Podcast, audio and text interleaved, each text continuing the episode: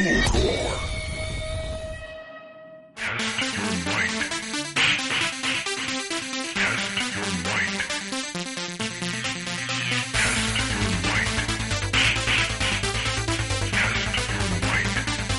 pero esto que suena Mortal Kombat. Ahí sí. Eh, bienvenidos a un nuevo capítulo de Quantum Stone. Me acompaña el coro de la difusión astronómica y de la astrofísica observacional, mi amigo Simón Ángel. ¿Cómo estás, Simón? Muchas gracias por el recibimiento, por la presentación. Esa voz tan melodiosa que ustedes escuchaban era, por supuesto, el sensei de la física teórica, Luis Rodríguez.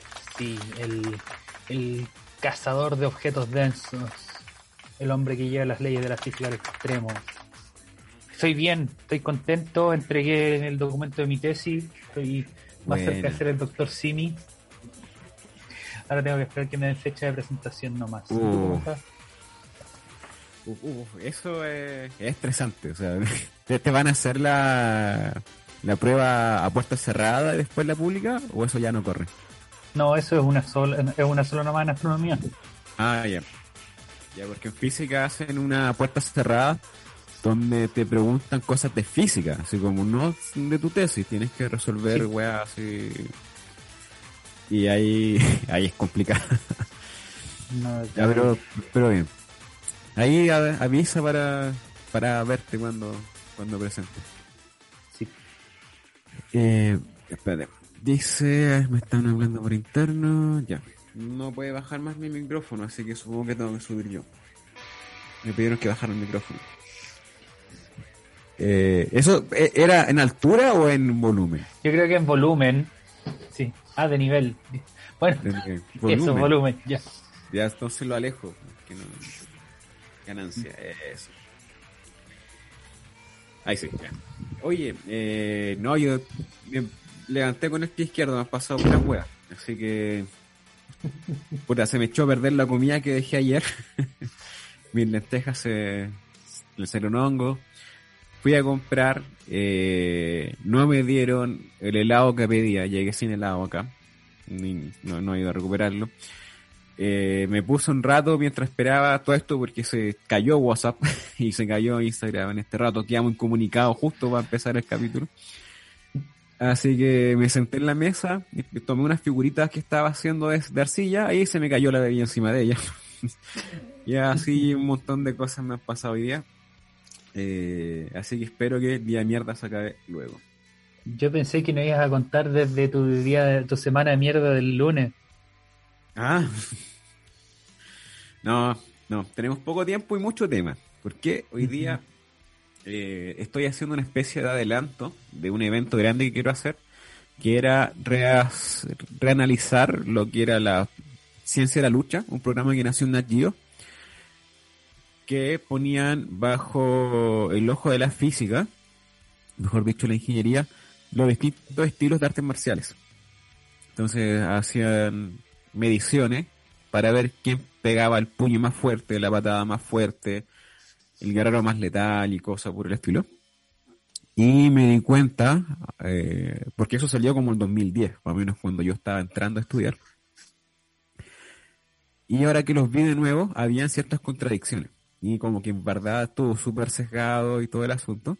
Así que eh, lo iba a reinterpretar. Y como ya tengo una suficiente experiencia en artes marciales, dar mi visión como artista marcial también de cómo serían esos golpes y esas patadas. Entonces lo encontré interesante. Pero además se viene otro evento, que es la película Mortal Kombat, eh, que va a salir en abril, si no me equivoco. Eh, pero es pronto. Es pronto. Eh, van a intentar de nuevo hacer estas películas. La película del 90 y tanto fue legendaria la primera. La dos no tanto.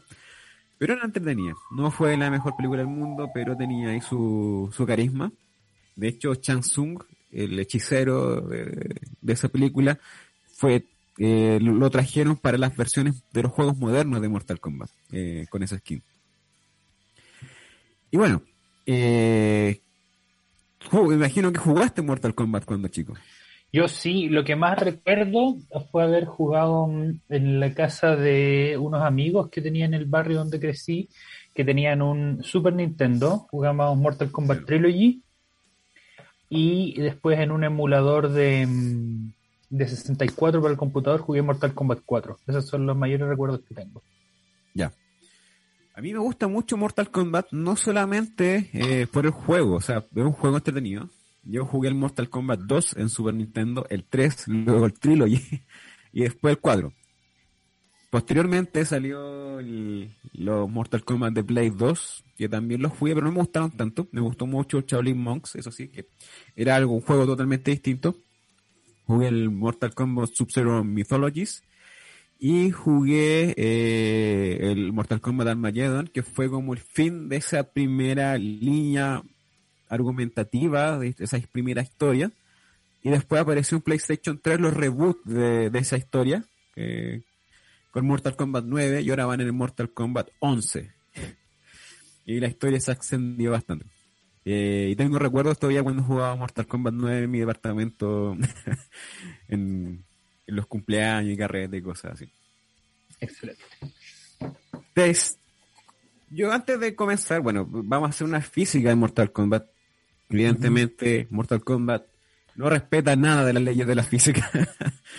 Las clases son cosas muy exageradas y, y obviamente lo que yo voy a analizar es lo característico de Mortal Kombat, que son los fatalities.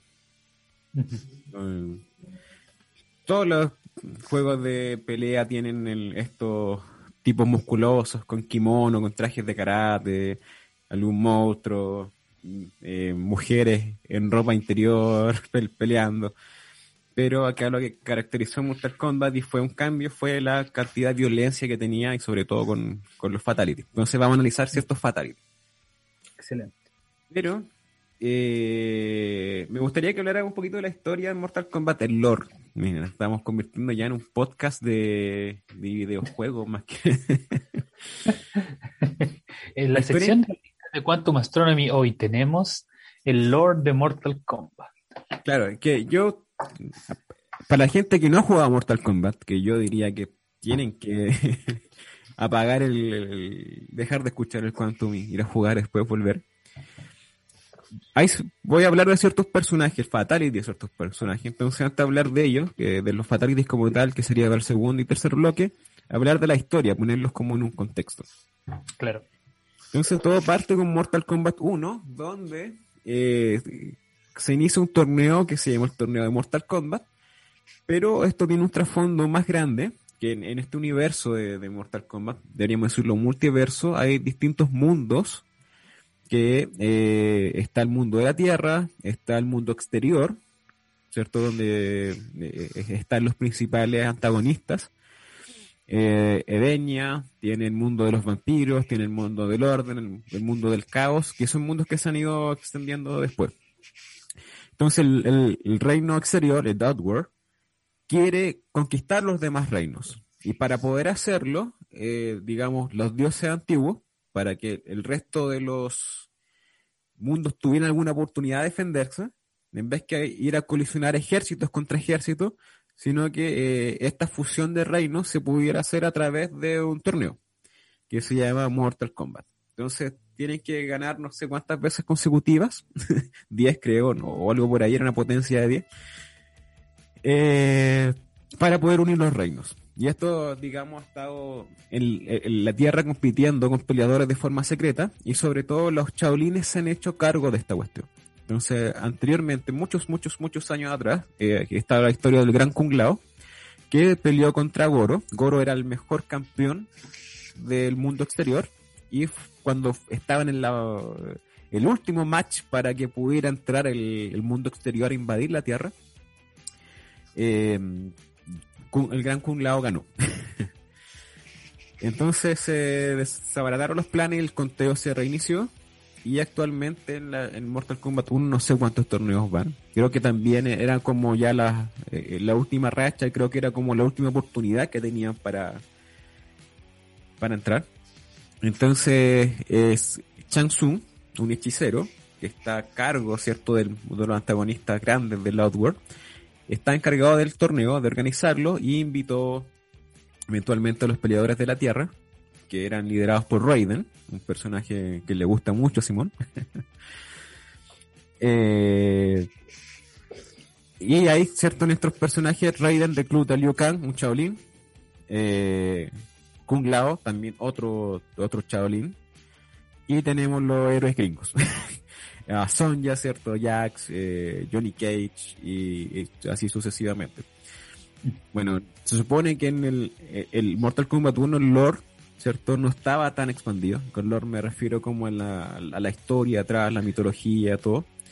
Pero en el Mortal Kombat 9 se supone que eh, las fuerzas especiales, lo que sería Sonja y Jax, se infiltraron ahí para, para ver qué es lo que estaba pasando. Eran como, estaban como metiches. Mientras que por el lado de los malos estaban personajes como Reptile, Baraka, Milina, Kitana, eran, eh, que iban a competir por el Outworld. ¿Qué pasó? Eh, ganó Liu Kang el, torneo, derrotó a Chansung y eso fue el término del Mortal Kombat 1. O sea, la Tierra se salvó. Y después viene Mortal Kombat 2, que es eh, para muchos el mejor Mortal Kombat, ya sea por los escenarios que trae, unos escenarios muy góticos, muy oscuros, y una temática también distinta. En esto, eh, Chao Kahn dice, ok, eh, hagamos lo siguiente, hagamos un torneo ahora en el Outworld, en el mundo exterior, y este sea el definitivo. O sea, si nos ganan, me, me dejo de con la Tierra. Van para allá, eh, y bueno, pasan distintas historias, como por ejemplo, eh, el, bueno, perdón, perdón, perdón, recapitular un poquito. En el Mortal Kombat 1, en el 1, en el 1, pasa algo importante. Que están los, unos ninjas que son el, los, eh, oh, ¿cómo se llaman? Los ninjas chinos, los donde viene Sub-Zero, los Lin Kuei. ¿Cierto? Ahí aparece eh, el Sub-Zero viejo, por así decirlo y es asesinado por Scorpion porque ellos tenían una riña anterior. Que esto se ve desde el, un, spin-off que salió que se llama Mortal Kombat Mythologies. Pero bueno, aparece este ninja, el, el, azul con el amarillo, se tenían mala, el amarillo mató al azul porque el, el amarillo ya estaba muerto, un espectro. Y resulta que ahora en el Mortal Kombat 2 aparece otro Sub-Zero, pero es el hermano menor de ese Sub-Zero que murió en el primer torneo. Y eh, viene con un amigo que es Smook, que eran es como su mejor amigo del, del, templo Lin Kuei. Y revive el, el Sub-Zero mayor, como Noob Saibot. Que es un Sub-Zero, pero totalmente de color negro, como un espectro. Ese es justamente el personaje que me gustaba mucho usar en el Mortal Kombat Trilogy. Sí. Porque era de los más paperos maleteros. Sí. era fácil pasar el juego con ese, con ese personaje. Eh, bueno, aparece eso, lo, hay una revuelta en la, orden de los Lin Kuei, que... A ver. Eh, los Lin Kuei, ¿cierto? Eh, estaba el gran maestro y tenían, ¿cierto? Como gran, grandes exponentes del, del Lin Kuei. Estaba Sub-Zero, Smoke por una parte y también estaba Sector y Cyrax y Sector, que era el hijo del gran maestro, comenzó una revuelta para transformar los ninjas Lin Kuei en cyborgs. Y ahí es donde eh, todos hacen como una especie de golpe de estado, empiezan a transformar todos los ninjas, y por eso Sector es un robot, Cyrax es el robot amarillo, y eh, Smook capturan a, a este ninja amigo Sub-Zero y lo transforman en robot.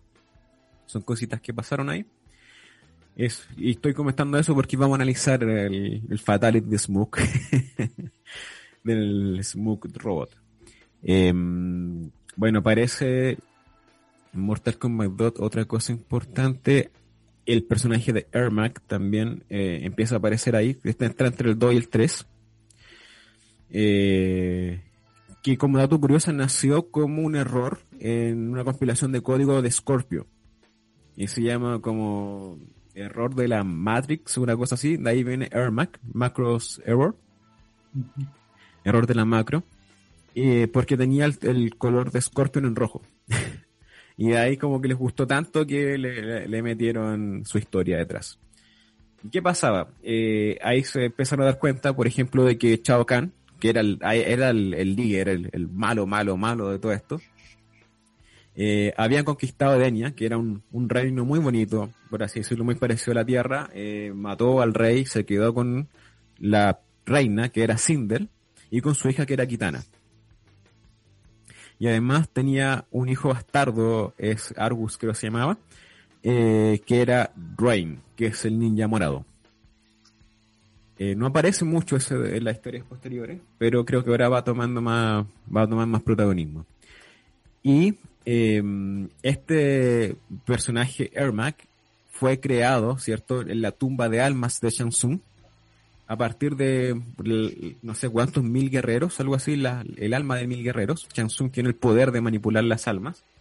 Y aparece Ermac y una de esas almas es este rey antiguo de, de, de Entonces, ¿qué pasó? Eh, bueno, Chao Kahn perdió nuevamente, ganó Liu Kang. perdió en este torneo. Ah, eh, ¿Qué pasó? Ah, eh, Goro, al perder el primer torneo, creo que fue desterrado o así como se fue al exilio, eh, por eso aparece Quintaro, que era como un campeón de, esa raza de los Chocan. Los Chocan podían ser estilo dragón, como Goro, o estilo tigre, como Quintaro, que es como el, el, pre-jefe. Y Chao como muy enojado así con, con Chansu, quien, quien había propuesto esta idea, Chansu dice, oye, pero todavía hay como un, un as bajo la manga, que es que Sindel, la, la esposa de Chao Kahn, esta reina capturada que, que, tuvo al invadir este mundo de Daniel, está atrapada en un desierto en la tierra, entonces quiere reclamar la tierra. Entonces estos buenos llegaron y se metieron a la tierra eh, a reclamar esto y la revivieron.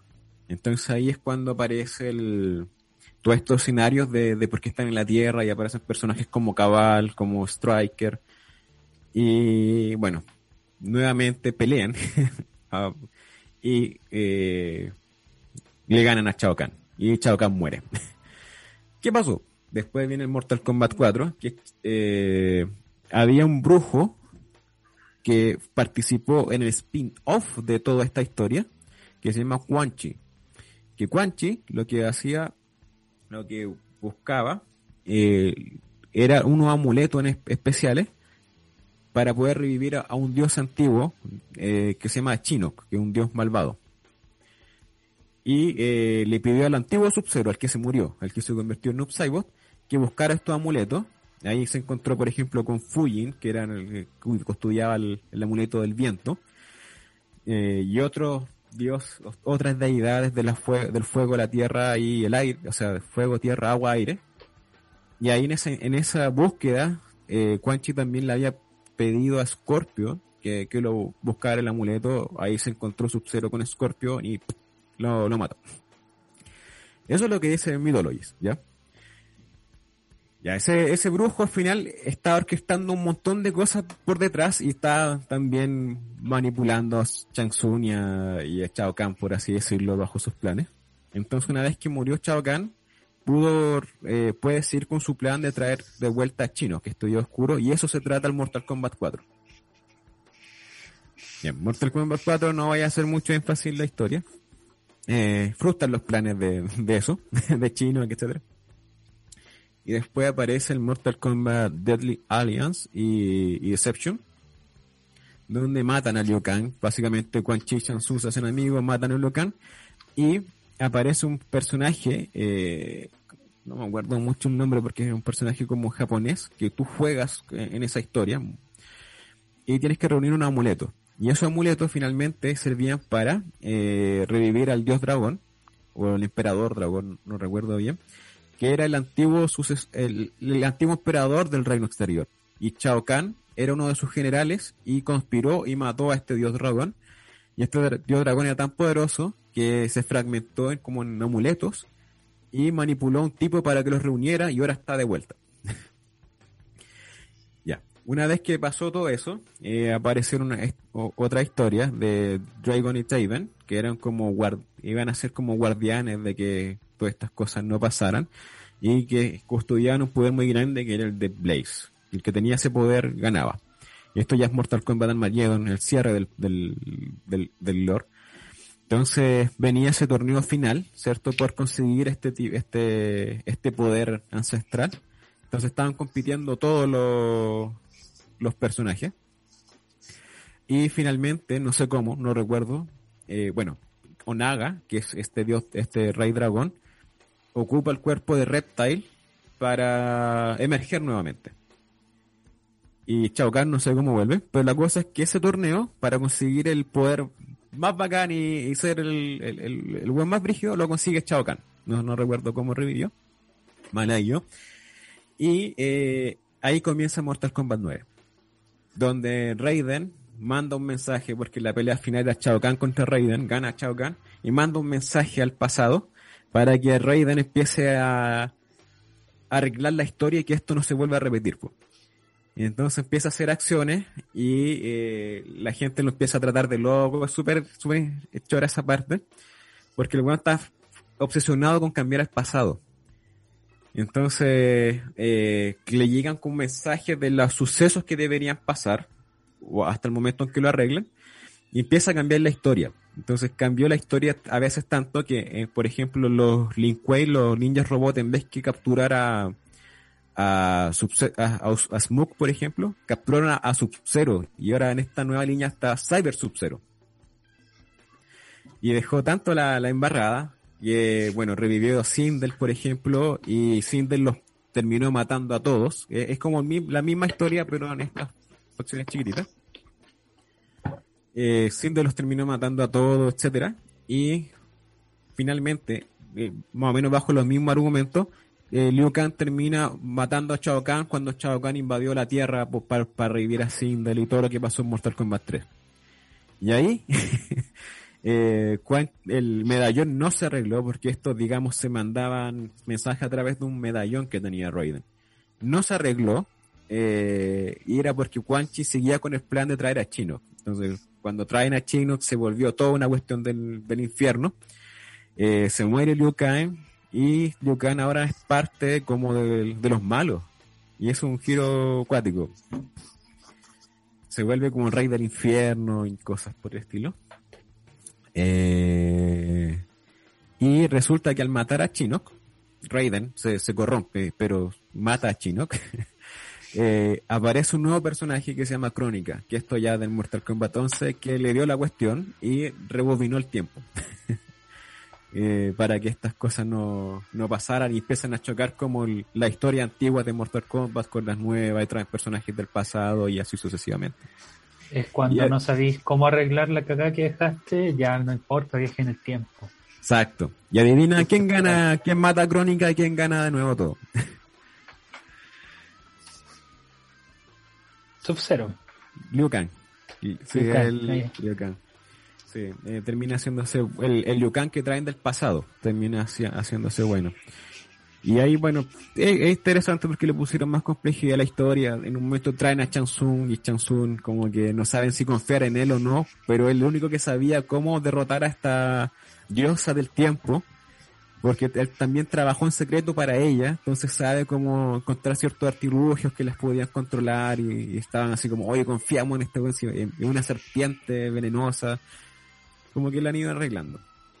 Y, ¿Y qué pasó ahora? Que, bueno, el final es que el Liu Kang se volvió el dios del fuego y del trueno, es el nuevo Raiden.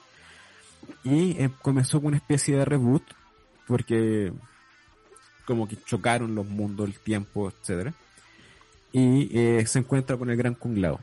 Y entonces se supone que ahora va a venir una historia nueva, pero con, con lo que yo partí, partí contándote, pues, del gran Kung Lao contra Goro de los primeros o sea, la primera historia de Mortal Kombat, por así decirlo, en las líneas temporales. Y eso. eso es el resumen de, del Lord de Mortal Kombat. Ahora el, cambiaron un poco la historia de Sub-Zero con Scorpion, siempre la están cambiando, o quien le rompió los brazos a Jax, por ejemplo. Eh, se supone que los Lin Kuei, que son los ninjas chinos, tenían un problema con los Chirai Ryu, que son los ninjas japoneses, los de Scorpion. Y eh, se supone que Quan Chi con sus engaños así de, de, de malo, de frases que ilusiones que crea, eh, lleva a los Link Kuei para matar a los a los a los Chile Ryu, a Scorpion, ¿cierto? Con su familia y toda la cuestión, porque él iba disfrazado del Sub-Zero antiguo. Entonces, eh, Scorpion pensó que era el Sub-Zero, este Sub-Zero viejo, el, el- el mayor, pero resulta que no era así. Entonces mató a, a Sub-Zero en el torneo, pero Sub-Zero nunca había matado a, a Scorpion en esta línea nueva. Fue, fue Quan Chi en el fondo. Y, eh, y asimismo, eh, Quan Chi revive a este Sub-Zero que lo mató Scorpion como un Upcyborg. Hay, hay hartos triángulos metidos entre medio, es interesante. Mira qué bacán, yo pensé que era solamente un par de hueones peleando y nada más. No, Había de más hecho, que eso. Sí, pues de hecho en este, después que muere Chao Kahn en esta historia nueva, hay un golpe de estado y llega otro Khan al, al, a liderar el reino exterior que es Kotal Khan, que es como un azteca. Y eh, Milina, que era la, la hija legítima de, de perdón, de, de, de Chao Kahn, que fue construida como un clon de, de Kitana en los pozos de carne, que ahora tiene, es, es como Kitana, pero con sangre tarkatana, como la sangre de Baraka. Eh, con genes, mejor dicho, ellos dicen sangre, pero se refieren como a la genética, los rasgos. Y Milena quiere ser la reina de, de este reino. Entonces también está tratando de hacer golpes de Estado y, y toda una cuestión política detrás.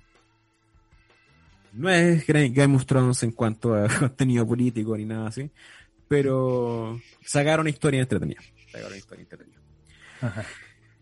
Entonces, Simón, ¿cuáles son tus personajes favoritos de, de Mortal Kombat? Oh, mis personajes favoritos son. Esto es como el, como el horóscopo, ¿no? No me digas tu signo solar, dime cuáles son tus personajes favoritos de Mortal Kombat. Sí. O quién elegí para el Mario Kart. Eh, los míos son. Eh, ¿Cuál está ahí dicho? Raiden y Scorpion. Ya, ya, ya, ya. Y si tuvieras ¿Y que tuyo? disfrazarte de uno, Si tuviera que disfrazarme de uno, cosplay, De- de, de. Reptile. No, de Reptile. Reptile. Sí. ¿Y ¿En qué Está versión? difícil, Por- pero- porque Reptile lo han dado, lo han ido mutando, porque es un, un ¿cómo se llama? Eh, una raza de reptil que vive en Sí. Soterra, algo así. Pero es un, eh, vivían como, digamos, estos vivían en la Tierra.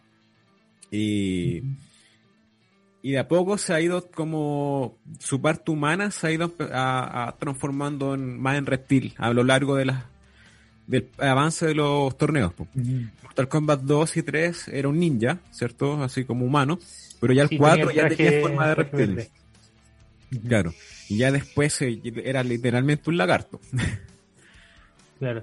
No, yo tenía la idea del, del Mortal Kombat 3, que era como el traje Claro. de Scorpion o de. de Sub-Zero, pero verde. No Claro. amarillo ni azul. De hecho, en Mortal Kombat 1, Reptile era el personaje secreto. Y tenía la habilidad de Scorpio y Sub-Zero. Y si eh, azul con amarillo, te da verde. Claro.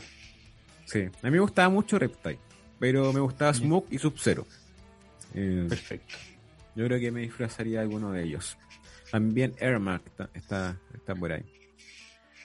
Eso. Oye, eh, vámonos a un corte para que empecemos con la física. Que tengo, Sí. Tengo pauta. Son 10 planas de cálculos, de cositas interesantes. Pero Sí. eh, está, lo voy a mostrar en la cámara, está escrita. No, manualmente no está digital, así que sé que estos son pautas incómodas, decimos, porque no sabe con qué wea voy a salir yo. ¿Con qué No, bacán, bacán, me gusta eso. Me gusta el- sentir la emoción. La adrenalina. Ya, vámonos con el primer tema, que es Coma of Souls de Creator.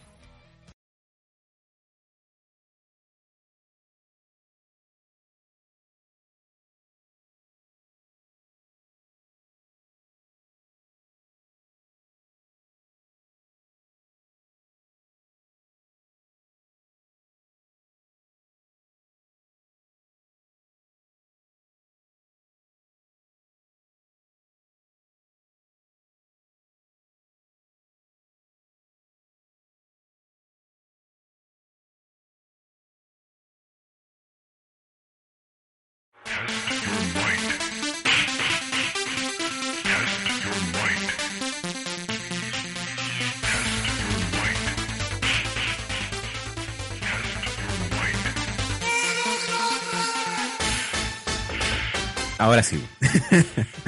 sí, es que tiene que ser Mortal Kombat para que empecemos. Eh, Kombat! sí. Esa canción, si no me equivoco, salió para la película, pero ya se volvió el icono de la saga. Y Mortal Kombat es uno de los videojuegos más famosos del mundo. O sea, es como que tú decís videojuegos y se te viene a la cabeza Mario y Mortal Kombat, probablemente. Mortal Kombat, sí. Oye, vamos porque aquí tengo hartas cositas que comentar. Entonces, Pongámosle. hay un personaje que lo comenté, que es Smoke, que era el amigo Sub-Zero, y los Lin Kuei lo toman y lo transforman en robot. Eso fue con la ayuda del dragón rojo y Keino, el peladito que tiene el ojo biónico, el líder del, del dragón rojo. Entonces este robot hacía un fatality que me causaba mucha risa porque no, no le encontraba lógica. Este robot, este robot plomo, gris, plateado, etcétera, eh, al final, eh, en unos fatality, abría su caja torácica y dejaba caer unas bombas. Y llenaba el suelo de bombas. Y después cambiaba la cámara y explotaba la tierra. y era como, bueno, esto, esto no tiene sentido. Exagerado. Excesivo, sí. Pero, es como, ya, te voy a matar brutalmente, así que voy a explotar la tierra y a mí también. la idea es que tú quedes vivo, pues. Eh, a menos que se haya tra- transportado su su mente a una IA, a otro cuerpo, no sé, pero... Ya, pero excesivo. Entonces dije, ok, voy a calcular qué tan bacán tienen que ser las bombas, cuánta energía tienen que liberar para romper la Tierra. Ya, me gustó ese cálculo. No, no es tan, no es tan complicado tampoco en primera aproximación al menos. No, para nada, para nada. Entonces, obviamente, el- lo que enfocan es que se ve la Tierra ¡puf! y sale volando, así como Claro. para todos lados. Entonces, eh, una cota de energía de la que tiene que tener es que tiene que ser capaz de entregar energía suficiente a todas las partículas para que salgan volando y que básicamente rompan esta energía de unión gravitacional, lo que se llama el gravitational binding energy. O sea, tiene que ser igual a la energía gravitacional interna total de la Tierra. Claro, que para las que lo quieren hacer, yo esta pauta no la voy a subir aún. Eh, porque no eh, hay, hay cosas que no no a ver esto sí yo sé que este está bien calculado pero lo que voy a decir es que eh, hay que arreglarlo está fea escrito Sí, si es que la gente va a pagar por contenido, tiene que recibir algo bonito. Sí, ya. La cosa es que eh, esto es, obviamente, G, la masa de la Tierra al cuadrado partido por R, la energía potencial gravitatoria. Y eso tienes que dividirlo por el número de bombas. Entonces ahí más o menos te va a dar la energía que tiene que tener cada bomba. Y en el Fatality, que lo estuve mirando, logré contar más o menos unas 20 bombas que, que lanzaba. Claro. Oye, ese, espérate, ese que lo podríais mostrar ahora para compartir pantalla. No Sí. sé, Don Fulgor, si es muy complicado cambiar de cómo está mostrando Luis a compartir pantalla. Para que vayan a verlo en YouTube, ya. Fulgor pero- dice compartan nomás. Ya, entonces déjame eh, ponerlo aquí. Entonces, Smoke, Fatality, Mortal Kombat 3, ya. Acá está. Espérame. Está sonando. Por acá están los de Smoke. Ah. Aquí, acá. Ya, voy a compartir la pantalla. Ya. Tu, tu, tu, tu, Screenshot. Ahí. Ya. Entonces, es este Fatality. Ya. Entonces ahí podemos contar. Ya. Ese es Smoke, ¿cierto? Sí. Smoke Y ahora viene. Smoke. Ya.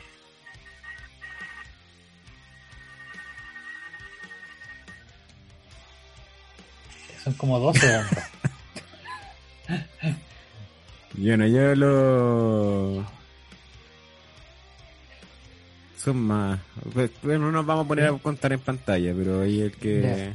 Pero tampoco te va a cambiar tanto el orden de magnitud. Es un factor 2. No. Entonces, si divido eso por las 20 bombas o algo así, me va a dar eh, 4 por 10 elevado a 32 joules Cada bomba. cada bomba. Cada bomba. Ah, no, espérate, no, no, no, no, perdón. Perdón, perdón. Eh...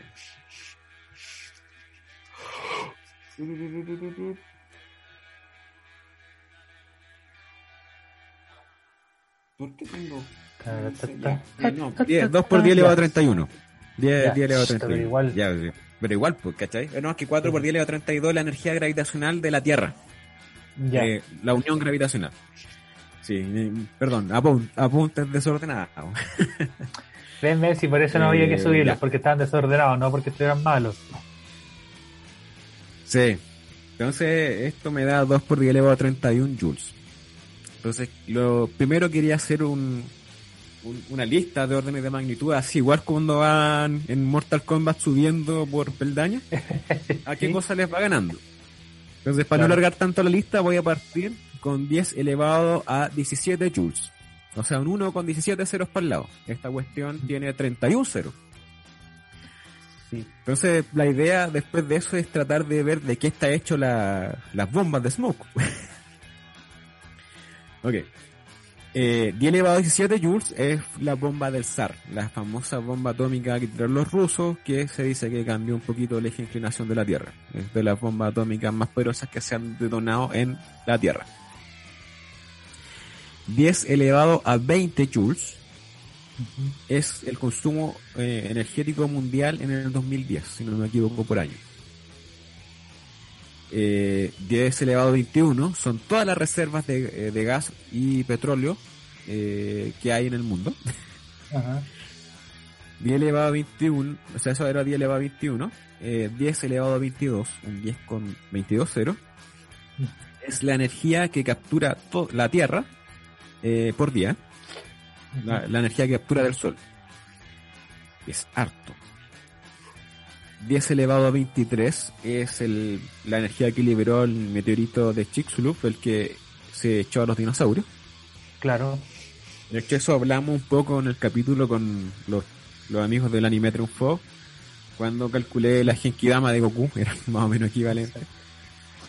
Eh, 10 elevado a 26, eh, la energía que emite el Sol en un segundo, la luminosidad solar. Eh, y todavía eh, esta cuestión son 10.000 veces eso, así que ¿qué, qué más habrá? 10 elevado a 30, eh, ya es la energía gravitacional de Mercurio. O sea, una bomba se echa a Mercurio, básicamente. 10 elevado a 31 es la energía que el Sol da por un día. Así que eso es más o menos las bombas eh, de Smoke. Caleta. La energía que da el Sol entero por un día. O sea que una Y bomba el de sol. Sí, sí, no, no termina, perdón.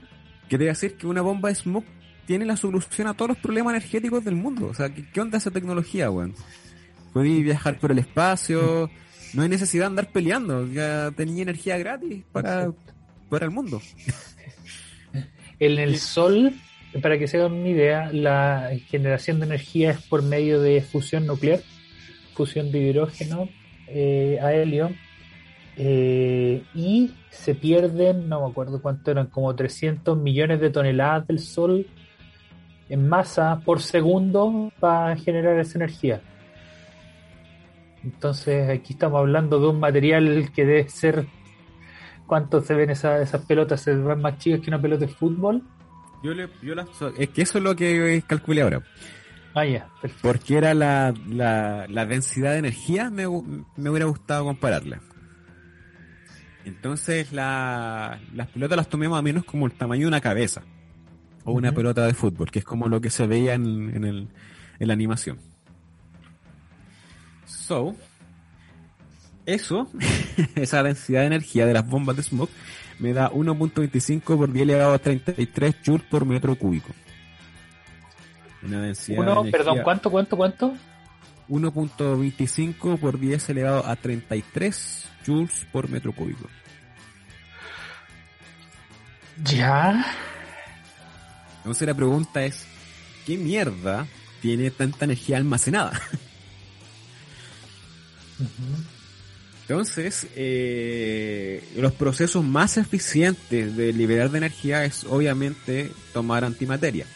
Porque Sí. tomáis toda la materia y la transformáis básicamente en, en fotones. Para. eh, y los- la, an- la antimateria, eh, según Wikipedia, por lo general tiene 25 terawatt hora partido por kilogramo. Que obviamente eso yo lo transformé. Eh, son 9 por 10 elevado a 18 joules de energía por kilogramo de antimateria. O sea, Claro. unas 100 veces más que la bomba al SAR por, por kilogramo. Sí, sí, unas 100 veces más. Sí. Entonces, yo hice una ecuación acá. Igualé la densidad de energía de las bombas de smoke es igual a este factor de antimateria multiplicado por la densidad de algún eh, alguna cosa para que queden en esta Para relacionarlo con algo, sí. y resulta que eh, la densidad que tú necesitas para que genere esta energía es básicamente a una cuestión que sea tan denso como 10 elevado a 14 kilogramos por metro cúbico. Ya. Eh, y eso es básicamente más denso que una enana blanca. Una enana blanca son 10 elevado a 9 kilogramos por metro cúbico. Mientras que el núcleo de una estrella de neutrón son 10 elevado a 17 eh, eh, kilogramos por metro cúbico. O sea, esta cuestión tiene que vivir entre una materia que sea una enana blanca o una estrella de neutrón. Básicamente, lo que yo pienso que debe ser de la corteza de una estrella de neutrón, algo así como el, el martillo de Thor, pero en versión Sí. antimateria, cosa que se pueda transformar en eh, eh, De manera completamente eficiente en energía. en, en energía. Cáchate. o sea, si tienes la tecnología para ir a una estrella de neutrón, sacarle la corteza, Para una antiestrella la de estrella de neutrón. neutrón, sacarle la corteza, ¿cachai? Eh, y que el- retener la cuestión para que no explote, eh, porque obviamente ahí va a tener que el, eh, como no está tan comprimida, ¿cierto? Los Sí. niveles de Fermi te cambian y acá puede decaer libremente y es básicamente un arma atómica. Y eso lo hablamos en el capítulo de superhéroes del martillo de Thor, que era una- un terrorista en potencia. Sí. Entonces las bombas de Smook, con una de esas, uff, eh, puede destruir Mercurio, o la Luna, imagínate. O la luna, sí. La luna es un poquito más grande que Mercurio. Exactamente. Y también hablamos ya, también hablamos en el podcast que pasaría si es que la luna fuera destruida. ¿En serio? Sí, en el capítulo, uh, hace mucho tiempo. Cuando hicimos qué el capítulo de la, la luna, la luna estabiliza el eje de rotación de la Tierra. Eh, y, eh, y si desapareciera de golpe, además, causaría mareas absurdas. Ya, eso sí. Ahora, Ya, pero en fin. eso de desestabilizar el eje, Sí. la Tierra igual tiene harta inercia como para que para cuidarse por sí sola, no sé. Sí, pues eso igual depende del modelo que esté usando, pero lo- al parecer lo más lo, lo que pasaría es que el- el- la precesión del eje de la Tierra y la nutación se verían más afectadas. Mm. Bueno, En fin, así sí, con Smoke. Así con Smoke. Primera hoja afuera. acuático. Ya. Entonces, sigamos con otro de los míos. Sí. Sub-Zero. Sub-Zero. Sub-Zero, excelente. Sub-Zero hace unos fatalities que tienen que ver con el hielo, evidentemente. En Mortal Kombat Trilogy, eh, Sub-Zero soplaba y te congelaba como con el aliento y te caías. ¿Cierto? Te, te reventaba en el suelo. Que hay congelado. Sí. Claro. Superman, imagino que también algo, hace algo parecido con su aliento criogénico. Y lo otro que hacía Sub-Zero era que te tomaba con los dos brazos, te levantaba, te congelaba y te partía encima. Hay otros clásicos, como que te congelaba y, y te, te partía por la mitad, como levantándote, ¿cierto? Eh, Y bueno, varias versiones. Pero lo que tiene el factor común es que te congela. Y la pregunta es, ¿qué temperatura? Claro, ¿qué temperatura tiene que tener Sub-Zero, ¿cierto? Sí. Para sacarte el calor. Claro. ¿Qué temperatura debe alcanzar bajo cero para que pase eso? Y en un tiempo tan corto. ¿o no? O eso más del material, ya. Exactamente, si esa es la, es, es la cuestión. Entonces, eh, vamos a hablar un poco de transferencia de calor. Hay varios mecanismos con los que se puede transferir calor. Generalmente es conducción, radiación y convección. Claro. Pero aquí lo que está haciendo Sub-Zero, por lo general, Sub-Zero te toca y te congela. O te tira algo, una bola de, Elemento, sí. de hielo, ¿cierto? Que hace contacto contigo y te congela. Ahora, en la Tierra, y a la escala que nosotros tenemos, las temperaturas del cuerpo y todo eso, lo más eficiente para un ser vivo, eh, o lo que más importa en estos casos, es el enfriamiento por contacto. Claro. Si tú vas al espacio y te expones así, digamos, eh, al, a- al espacio exterior, tú no te vas a congelar eh, porque no tienes nada que te robe el calor por contacto. No hay suficientes moléculas a la cual tú les vas a entregar el calor. Y la pérdida de calor por cuerpo negro, por radiación, ¿cierto? Por emisión de fotones, no es mucha. O sea, digamos, no es tan eficiente. Lo que va a pasar es sí que te vaya a inflar como un sapo, porque Sí. nosotros estamos acostumbrados a una cierta presión atmosférica, ¿cierto? Que, que el aire no está apretando, entonces nuestro cuerpo está empujando hacia afuera. Yo quiero que después todos esos temas los volvamos a tocar en un episodio de todas las maneras en que el universo te puede matar. Así que si tú eres Como una persona que sabe maneras mucho de morir, versión. sí, mil maneras de morir, versión Quantum Astronomy. Estaba durmiendo en su jardín y no nunca sospechó que le podía caer un meteorito en la cabeza. claro. Apareció un agujero negro primordial a su lado. Claro. Justo un, un mon atravesó su ventrículo izquierdo y mandó una señal que le paralizó el corazón. Todo en, en Fulgor Lab. Sí, hay que darle una cuota de, de chanterío ya que se fueron las astroamigas. Hay que, hay que retener ese poder. ya. Y se fue el podría ser mejor o no, pues así que somos oficialmente el podcast más fome de fútbol. Y los más guatones. ya, en fin. Pero nada. llegó el, el Fossil Lab. Ah, sí, me llegó Patito, ¿verdad? Pues, es el Sí. podcast con más carencias. Sí. Oigan, sí, vayan a escuchar ese podcast, estaba partiendo y estaba bien bueno. Sí. Hay que hacer otra colaboración, otro Sí, Jurassic Astronomy. Tiene un, un montón de carencias económica, afectiva quizá, pero no de contenido. Muy buen contenido, nada que decir. Un saludo al, al Pato y a la Katy. Ya, retomemos. Sí. Transferencia de calor por contacto. ¿Qué cosas son importantes? ¿Qué parámetros físicos, geométricos, termodinámicos son importantes al hacer una transferencia de calor al estar tocando algo? ¿Tú te acordáis, Simón, de todas estas cosas? Me acuerdo de varias cosas, o sea, a ver, eh, es que aparte lo expliqué en termodinámica en algún momento en el colegio le hablábamos de que, que como las partículas se podían modelar como estas pelotitas en una red de resortes y las que tenían mayor temperatura eran resortes que estaban vibrando más y estaban en contacto con algo que estaba vibrando menos y la energía vibracional se traspasaba de una a la otra hasta que quedaran en, en equilibrio. Claro.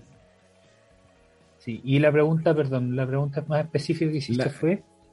Claro, eh, considerando el flujo de energía, o sea, la cantidad de energía que pasa por unidad de tiempo y por unidad de área, eh, ¿cierto? De dos cuerpos en contacto, ¿qué parámetros físicos serían lo importante? eh, la diferencia de temperatura, Exacto. eh, el- hay algún... Hay, El área ca- al- Sí, pero está por unidad de área. Dijiste que estaba por unidad de área. sí, tienes razón. Eh, Bueno. Y algo que haga alusión a los materiales en sí, pues, alguna constante de transmisión térmica, claro, la que se llama la conductividad térmica. eso, conductividad. Y no sé Claro. si se me está pasando algo. Claro, el- Dijiste que era por área y por tiempo.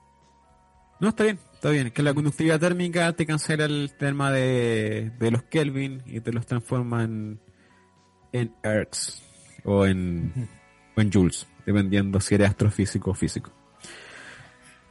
Eh, bueno, X y Hertz y Joules son unidades de energía, solamente están en distintos sistemas. Así es. Entonces, eh, nosotros tenemos una conductividad térmica del orden de 0.02 watt por metro por Kelvin.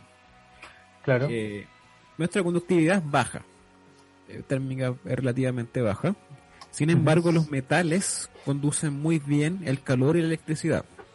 Y eso tiene una explicación sencilla. Y es que los materiales tipo dieléctricos, que ya hemos hablado varios capítulos de los dieléctricos, que son estos Sí. materiales que tienen sus electrones bien agarrados y cuando se exponen a un campo eléctrico, eh, los electrones no alcanzan a arrancarse del, del, del- de, los, de los núcleos, sino que simplemente se polarizan, sino que se van hacia un lado según lo dicta el campo eléctrico. Sí. Y es, y es a- al irse todos para un lado y los núcleos quedar para otro lado, genera un campo eléctrico dentro del dieléctrico que digamos Sí. termina atenuando el campo eléctrico externo. Exacto. Resulta que ese tipo de materiales se transportan el calor, como lo dice Simón, ¿cierto? Ya que están unidos, básicamente es un resorte y lo transportan a través de lo que nosotros llamamos la difusión. Exacto. Pero los metales, los conductores, son, son especialmente conductores porque las propiedades que tienen ellos son muy densos y alcanzan algo que es lo que nosotros llamamos eh, el estado degenerado, que ya también lo, lo hemos mencionado, El estado Carol Dance. Sí. el estado Carol Dance. Em, resulta que acá los electrones alcanzan una velocidad que es lo que se llama la velocidad de Fermi, que está dado por el principio de incerteza de Heisenberg, porque el momentum y la posición no pueden estar determinadas al mismo tiempo, y la multiplicación de posición y momentum es del orden de la constante de Planck. Exacto. Entonces, a medida que tú vas acercando estas partículas, eh, achicas, ¿cierto?, la distancia y por lo tanto el momentum crece. Y Sí. esa es lo que nosotros vamos a asociar con la velocidad de Fermi. Y esa velocidad de Fermi es mucho más grande que la velocidad que entrega la termodinámica. Entonces a ellos no les importa la termodinámica y básicamente lo que están haciendo es transportar muy los electrones muy eficientemente el calor. Entonces por eso el- el- los metales son eficientes a transportar de calor. Y hay algo que pasa en Chile. Es que las ventanas están hechas de vidrio y muy buen aislante, que se trae vidrio muy, muy buen aislante térmico. Pero los marcos Pero- son de aluminio. Exacto. Sí. Y los marcos de aluminio fugan todo el calor o, o hacen que entre. Y Sí. lo hace, no me acuerdo cuánto era la diferencia, si yo lo tenía calculado. Lo voy a traer después, lo comparto en la historia, pero era como, bueno, no te sirve de nada tener las ventanas de vidrio si el, el, el aluminio de verdad con ese puro grosor hace que se escape mucho, mucho calor. Más de lo que tú estás eh, tratando de aislar. Se vuelve súper ineficiente. Exacto. Ya, ya, ya. Retomemos, retomemos, retomemos. Estamos yendo muy las ramas. El flujo.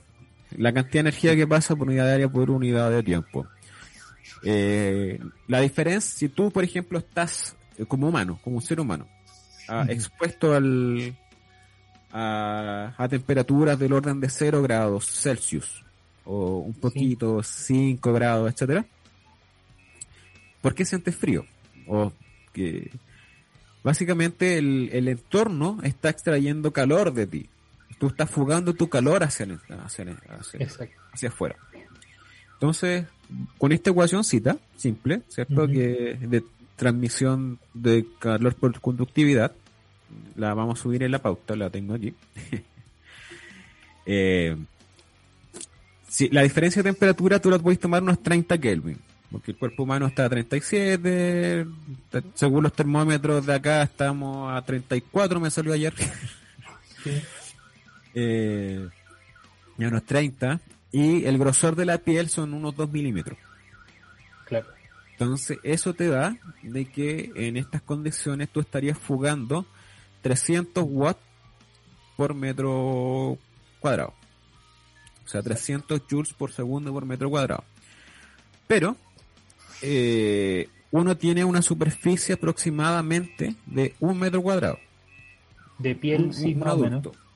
De sí. piel. Entonces, la potencia que tú estás fugando, tienes que multiplicar ese flujo por el área. Entonces, al final lo que te dan eh, son aproximadamente unos, eh, bueno, un metro cuadrado por delante y un metro cuadrado por detrás. Entonces, son dos metros cuadrados en total y eso te da unos 600 watts que tú el, estás liberando hacia el ambiente. Mientras que el metabolismo basal entrega unos, unos 100 watts.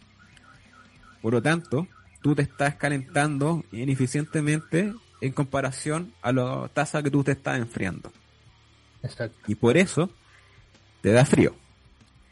Pero si te pones ropa, unos 2 centímetros de espesor, aumentaste tu capa, tu espesor, ¿cierto? En un factor eh, 10. Porque pasaste de milímetro a centímetro. Ya no solo Exacto. tu piel, sino que es la ropa. Y si haces el calculito de nuevo, en vez que te dé 100, por este factor 10, te va a dar 60 watts. Y ahí es donde tú te okay. puedes mantener calentito. Por eso ocupamos ropa. Y por eso lo, los animales que están en la... Eh, por así decirlo, la, eh, lugares fríos, cosas así, tienen pelo. Son peludos sí. para evitar esa fuga de calor. Entonces, bajo la misma lógica, eh, esto es para que las vayan cachando. Eh, la pregunta es ahora, si Sub-Zero te toca y más o menos el Fatality, ¿cierto? De esta de congelación dura unos 3 segundos, yo le puse. Uh -huh. eh, ¿A qué temperatura tiene que estar la fuente, ¿cierto? Fría para extraerte el calor. Y para eso necesitamos algo que se llama el calor latente. Y el Exacto. calor latente, eh, ¿te acordás de lo que es? Sí, es el calor que se transmite en un cuerpo que está cambiando de fase. Seguramente hay una, hay una mejor manera de definirlo, pero así lo entiendo yo. Sí. Porque hay transferencia de calor para cambiar temperatura y una vez que estás en la temperatura del cambio de fase, hay transferencia de calor para cambiar de fase. No te basta uh -huh. con tener agua líquida a 0 Celsius, tienes que también quitarle energía a esa agua para congelarla. Claro, tiene que ver con toda la microfísica de los enlaces que tienes que romper o construir claro. para eh, obtener el cambio de estado. Y esto está también relacionado con la entalpía para los que están en, en, en química. En química, entalpía. Entonces, eh, ocupando estas ecuaciones de equilibrio de, de transferencia de calor y con este cambio de estado, o sea, estoy considerando la energía que tú necesitáis para cambiar de estado y es, esa potencia, esa energía por unidad de tiempo, uh -huh. se entrega a través de la conductividad térmica. ¿Qué considero ahora? Ahora no estoy considerando directamente la piel, porque estoy considerando que el cuerpo está hecho de agua, generalmente, como un calor específico muy similar al agua. Eh, y que tienes que congelar más o menos el cuerpo entero, la cantidad de agua que hay, que hay en, en nosotros. Claro. ¿Ya? La cosa es que ahí me da que hay una diferencia de temperatura entre el, el ser humano y Sub-Zero, la víctima Sí. y Sub-Zero, de 255 Kelvin. Claro. Si tú estás a unos 30 o algo más, eh, tu temperatura humana va a ser 310, por lo tanto la diferencia van a ser 55 kelvins. Y eso va a ser en grados Celsius menos 218 grados Celsius. Y hay Para cosas que te tan con- heladas. Sí. Ya Hay hay cosas. Sí. En la Tierra probablemente cosas como nitrógeno líquido o helio líquido Sí. Van a alcanzar esas temperaturas. O sea, si te bañan o casi un baño, una tina de nitrógeno o helio líquido, te tiráis dentro, unos 3 segundos evidentemente te va a congelar de Claro. forma instantánea. De hecho, las temperaturas más bajas que se registran en la Tierra son como menos 50 grados Celsius. Y ahí tú tiráis el agua y se congela como de forma casi instantánea. Claro. Eh, ¿Qué cosas están en, la, en, en el universo tan frío? Urano está a 59 Kelvin, esto está a 55 Kelvin, o sea, están, están más o menos por ahí, Cerquita. Sí. ¿cierto? Eh, Neptuno, menos 214 grados Celsius, también muy cerca, esto era menos 18 218 grados Celsius. Sí. A ver, eh, hay una diferencia entre la escala Kelvin y la y la Celsius. La escala Kelvin considera el cero donde eh, las partículas están congeladas, o sea, no hay movimiento. El- Claro. Recuerden que la temperatura es una medida de la energía cinética, así que si esto está paralizado, eso significa el cero Kelvin, y en termodinámica, por propiedades matemáticas y toda la cuestión que, que, que le hemos ido metiendo, no pueden existir temperaturas clásicamente negativas. Entonces, por eso es que es la escala Kelvin parte con la temperatura de lo más frío posible. Mientras que la escala Celsius define el cero en el punto de congelación del agua. Entonces, por lo tanto, el punto más frío que puede marcar la escala Celsius es menos 273 grados, coma 5, algo por el estilo. Sí. A lo que llamamos el cero absoluto, que es el cero Kelvin. Entonces, Neptuno está a menos 214 eh, grados Celsius, y eso serían como 50 Kelvin. Y Plutón Ujú. está a 33, 44 Kelvin. O sea, serían menos 229 a menos 240 Celsius, algo por ahí. Eh, así que Sub-Zero eh, sería, tendría que enfriar su cuerpo para extraer el calor a más o menos, más o menos la misma temperatura que están los planetas gigantes gaseosos o eh, Plutón. Ahora, ¿cómo se puede hacer eso? Biológicamente no tengo idea. eh. Ahora la pregunta es, supongamos que Sub-Zero es una máquina térmica, como un refrigerador, y que te extrae la cuestión, tiene un refrigerador en su interior. ¿Puede hacerse con alguna máquina en la Tierra? eh, ¿Dónde está la Buena pregunta. 4, las 5, acá está. Entonces, ahora, la energía que tú necesitas para eso, eh, para generar, como partí con la introducción, calculando la pérdida, ¿cierto?, del ser humano por, por piel y toda la cuestión, que es lo que se está fugando, es como tú tenés que sacar Claro. la cuestión. Eh, necesitas de potencia 2000, no, eh, 5 kilowatts. Y es como el consumo promedio en el mundo humano, como de energía. 5 Entonces, kilowatts, sí. tan poquito. Pero por persona, eso no es que sea el... Ah, ah, por persona. Ya, ya, sí, sí, sí. Ya, perdón. sí, Eh, Malinterpreté como- el uso de promedio. sí. No, y el promedio que libera la energía es por ciclotrón en el LHC. Las protones, esas partículas cargadas, estar girando, también están emitiendo energía. Pues y eso, lo que se pierde es más o menos lo mismo que acá. Ya. Entonces, son 2500, ah, perdón, 5 kilowatts. perdón, perdón, 5 kilowatts. O sea, 5000 watts. Para que, pues si no están familiarizados con el kilo. La potencia máxima que genera un humano, un atleta, eh, sano, ¿cierto? Durante 30 segundos a 30 grados Celsius son 900 watts.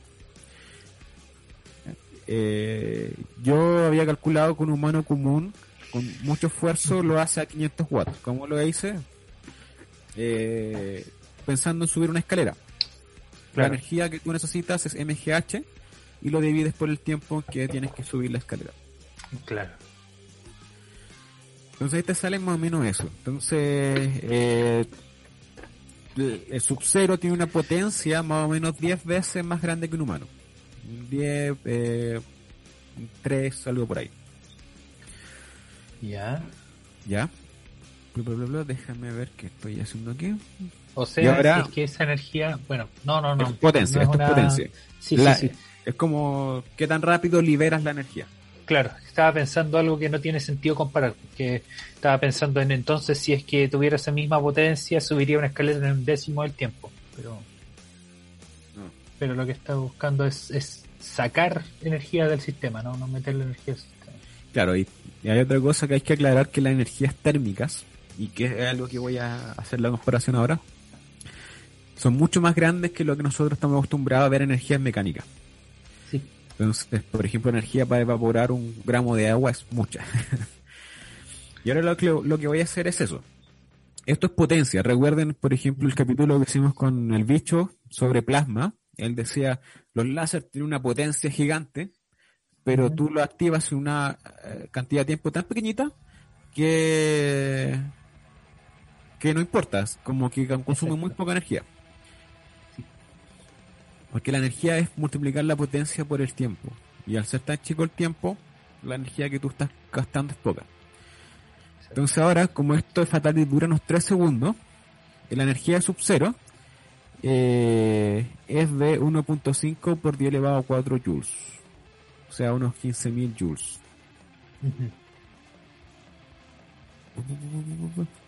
Ya. El humano, eh, haciendo esta cuestión de las bicicletas, anda por ahí más o menos con esa energía también. O sea, no, la energía que él tuviera que gastar como ser humano no es tan grande como más allá de un esfuerzo físico como atleta. Y esto está, eh, bueno, la energía, comparemos, pues, esto está entre los 1000 joules y los 10.000 joules. En los 1000 joules tienes la energía recibida por el sol en un metro cuadrado por segundo, o sea, como un panel solar. Sí. Eh, energía para evaporar un gramo de agua, o sea, esto en la cocina lo hacemos todos los días. Sí. Eh, 3400 joules sería el récord lanzamiento de martillo, que serían 7.26 kilogramos a 30.7 metros por segundo. ¿Y esa distancia es como 60 metros o algo así? No recuerdo. Ya. Y, eh, por ejemplo, un gramo de grasa tiene almacenado 3.8 por 10 elevado 4 joules y 1.7 eh, por 10 elevado 4 joules eh, carbohidrato de proteína, proteína, que es un poquito menos que la grasa. Claro. Entonces, básicamente, el tipo lo que necesita es adelgazar un poquito, consumir un poco de la grasa, suponiendo que fuera muy eficiente todo, y podría sacarte el. Eh, alcanzar esa temperatura y sacarle. El problema es que tienes el problema es que tienes que generar un mecanismo biológico eh, tan eficiente que se ocupe toda esa energía de la grasa eh, para extraer la energía. Y eso ya... Complicado, complicado. Es... Oye. No, dale, termina el comentario. Es que estoy intentando acordarme de lo de la máquina térmica, porque las máquinas térmicas normalmente transformaban, sacaban energía térmica sí para transformar la energía mecánica. Exacto. Aquí tú podrías ser lo opuesto, ¿no? Sí, pues son máquinas frigoríficas que se llaman, pero van bajo el mismo mismo principio. Pero ahí Exacto. está que la máquina térmica perfecta no existe. No, Y ahí aparece la segunda ley de la termodinámica. Y eso la eficiencia de Carnot es una utopía. Exacto. Eh, no, de hecho, la, bueno, sí, la máquina térmica más eficiente es la de Carnot, pero eso lo vamos a hablar en otro episodio.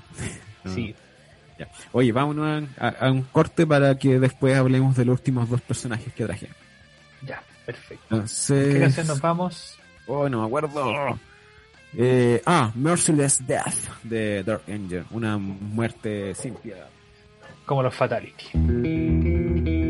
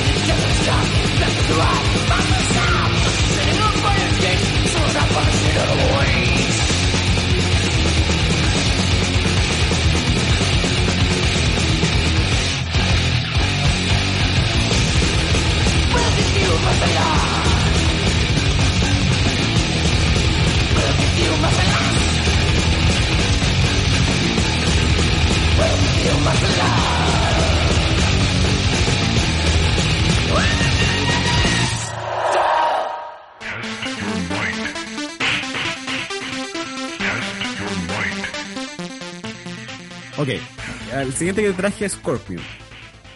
Eh, aquí en Navidad yo había hecho un experimento, no, en Año Nuevo, que era calcular cuánto el tiempo que necesito para cocinar un pavo. Exacto. Y no hacerlo a cachetada. Ah, no, a- a- no hacerlo a nalgadas. Oye, No, no, eso. podría hacerlo haberlo en el horno. En el horno.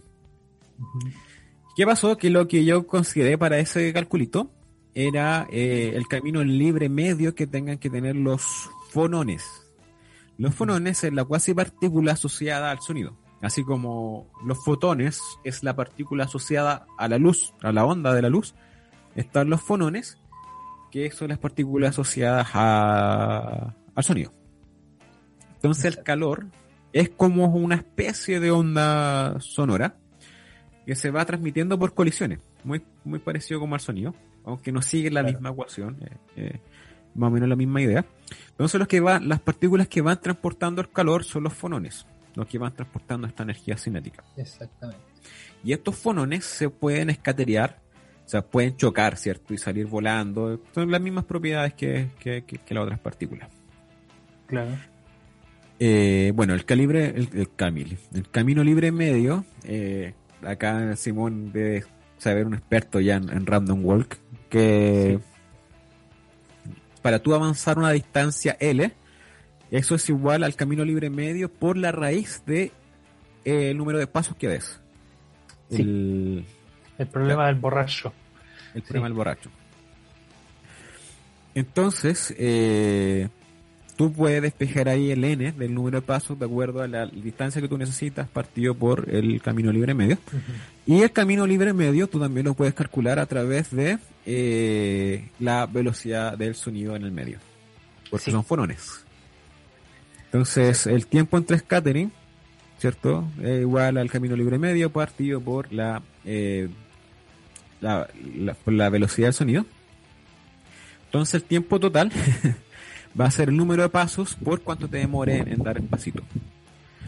Eh, y eso llega a que el tiempo, pa- digamos, para que se propague la, la difusión térmica, es L cuadrado, que es la escala característica de longitud al cuadrado del cuerpo partido por la conductividad térmica.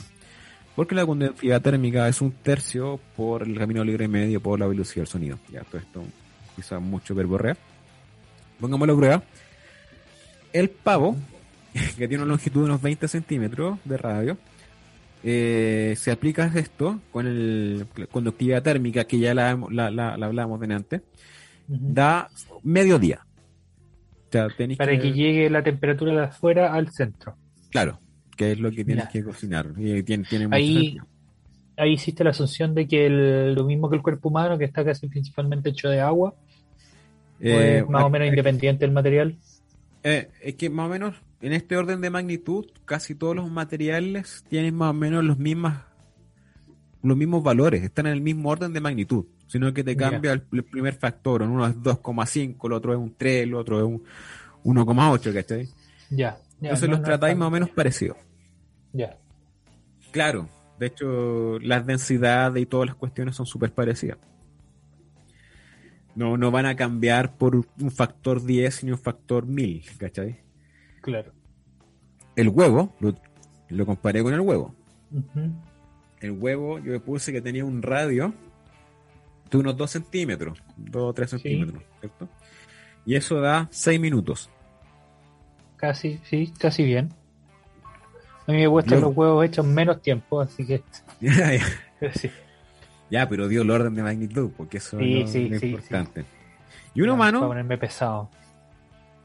y un humano, eh, que se puede hacer bolita, ¿Sí? humanos también, para que lo consideremos. ¿Cuánto? ¿Dos días? Eh, me da aproximadamente un día.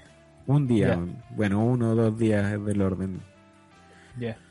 Eh, ahora no sé, yo nunca he cocinado un humano. No sé si hay algún caníbal en, el- en los auditores que nos pueda escribir.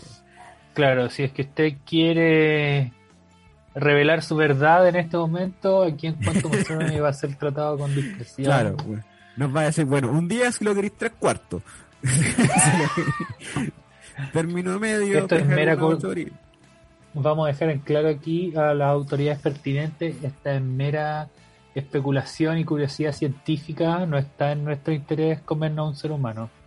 Sí. A no ser que las circunstancias lo ameriten. A no ser que las Oye, que había, vi- había visto que había unos restaurantes, creo que en China, que eran caníbales, pues, y te pagaban plata por, por tu cuerpo, cosa que cuando tú te mueras ellos lo pueden seccionar y, y, y te comen.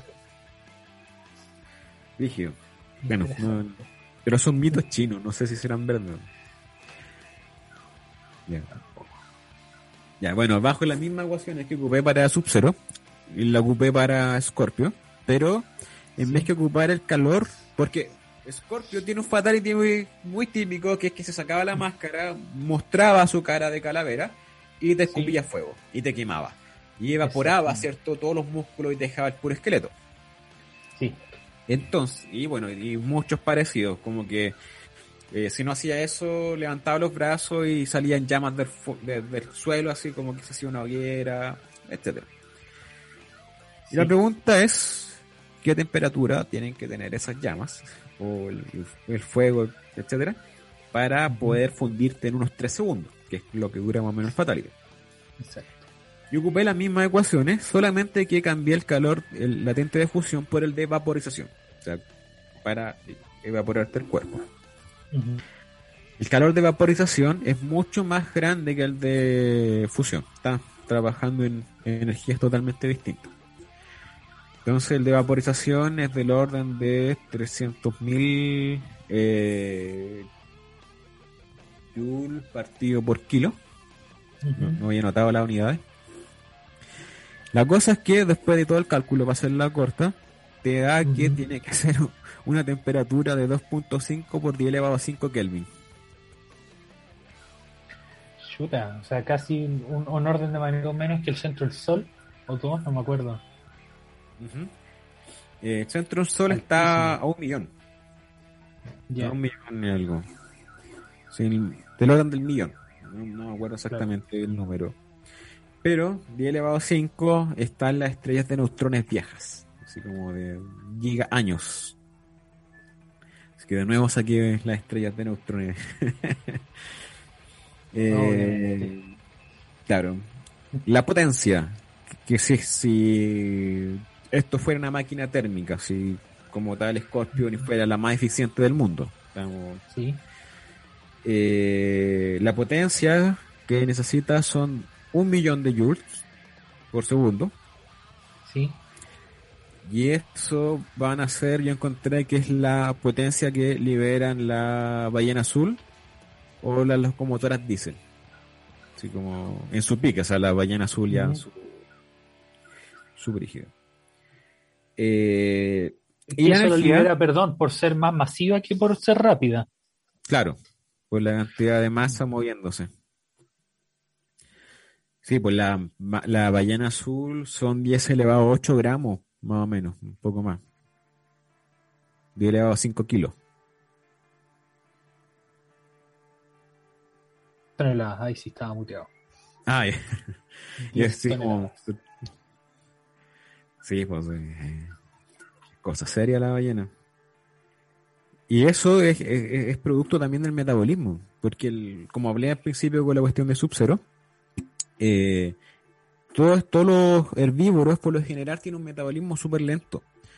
Entonces se enfrían, eh, y tienen que aumentar su área, ¿cierto? Para enfriarse más lento. Cosa de que su, sean tan grandes que el, el- el metabolismo es proporcional a su volumen. Entonces, para hacer la, contrarrestar, digamos, con la pérdida de calor por la superficie. Porque en esas escalas grandes importa más lo que esté relacionado con tu volumen que lo que esté con tu área. Y al contrario, con los animalitos chicos, que su metabolismo es muy rápido eh, en comparación con el, área que tienen. Eh, tienen que tener un metabolismo súper rápido para no morirse de frío. Por eso los ratoncitos comen harto eh, muy rápido y cosas así. Ya, la energía que genera este tipo son del orden de 10 elevado a 7 joules, que es básicamente la energía almacenada en un sneaker, un poquito menos. Considerando toda la energía, porque nosotros no, no somos lo más eficientes para extraer energía. Eh, una explosión de un kilogramo de TNT, Perdón, esa es la energía química, ¿cierto? No la energía nuclear O la Sí. energía potencial. La energía de al romper los enlaces del eh, de nitrógeno en el anillo de, de tolueno. Y básicamente esto es la energía recomendada de elevado a 6, un 3.4, un 2.4, no entiendo mi letra. Energía recomendada para el consumo de mujer en un día.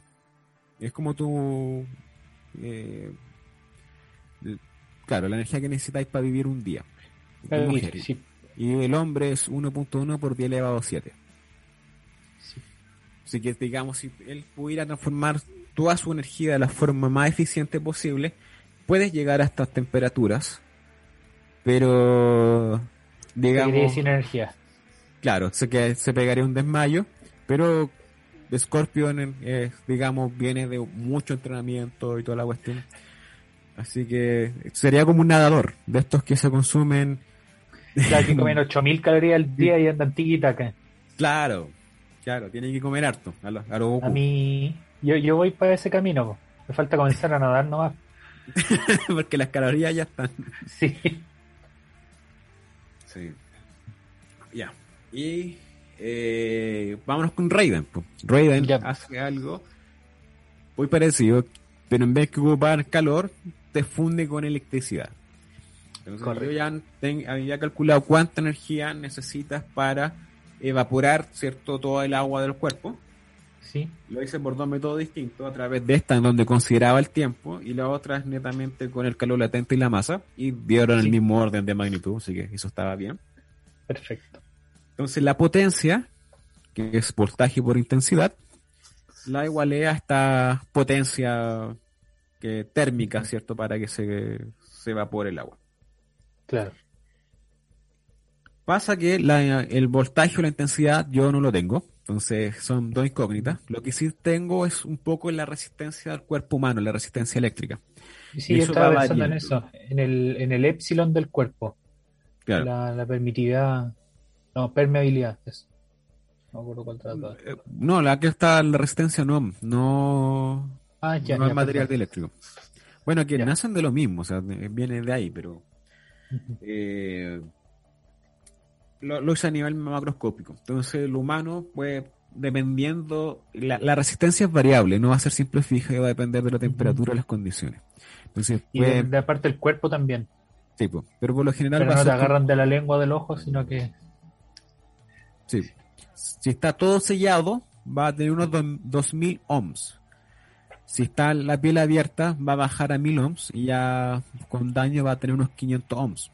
O sea, la resistencia va a ir disminuyendo. Después de un combate de Mortal Kombat, probablemente van a estar todos rajados las pieles, todo, todo, todo hecho mierda. Así que y transpirado voy a considerar pues. la- y transpirado. Así que va a subir, o- lo, lo consideré con 500 ohms de, de resistencia. Y eso implica que el amperaje que va a estar pasando, que puede generar Raiden en un cuerpo, son de 30 amperes. Un montón, Eh, súper alto.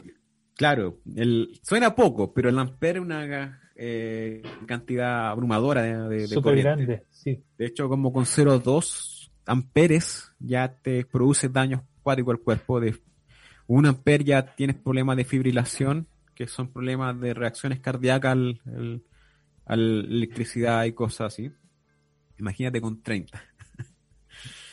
La- las corrientes que pasan por el cuerpo son de miliamper o algo por el estilo, Claro. o micro. Entonces, esta cuestión electrocutándote, saturando tus cables, imagínate el dolor.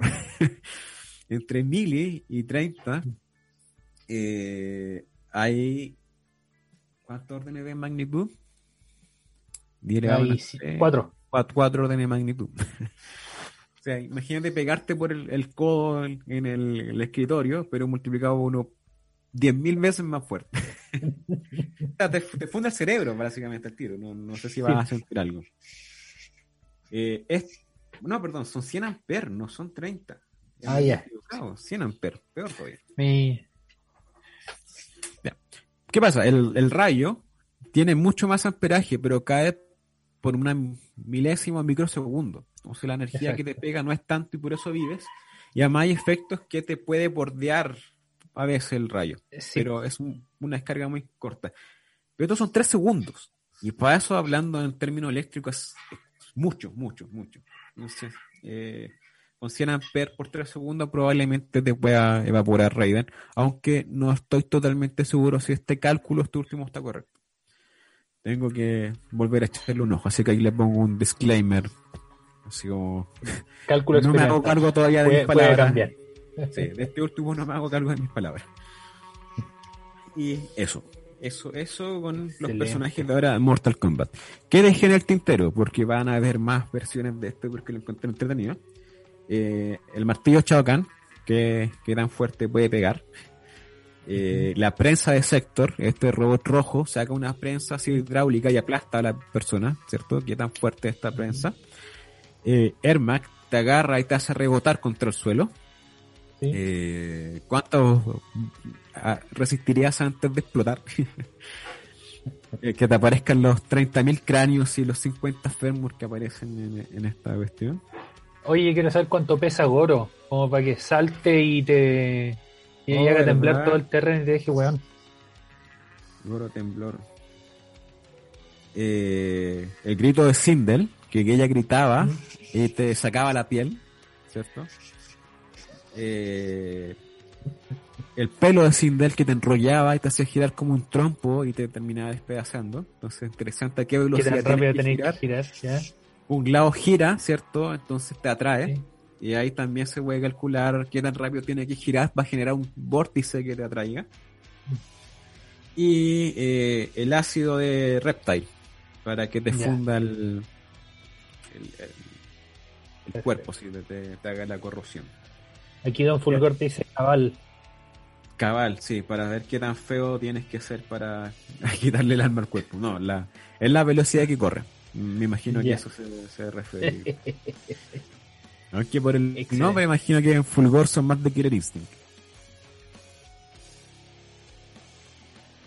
Ah, física y Killer Instinct, ambas, sí. ¿A qué temperatura estaba Cinder?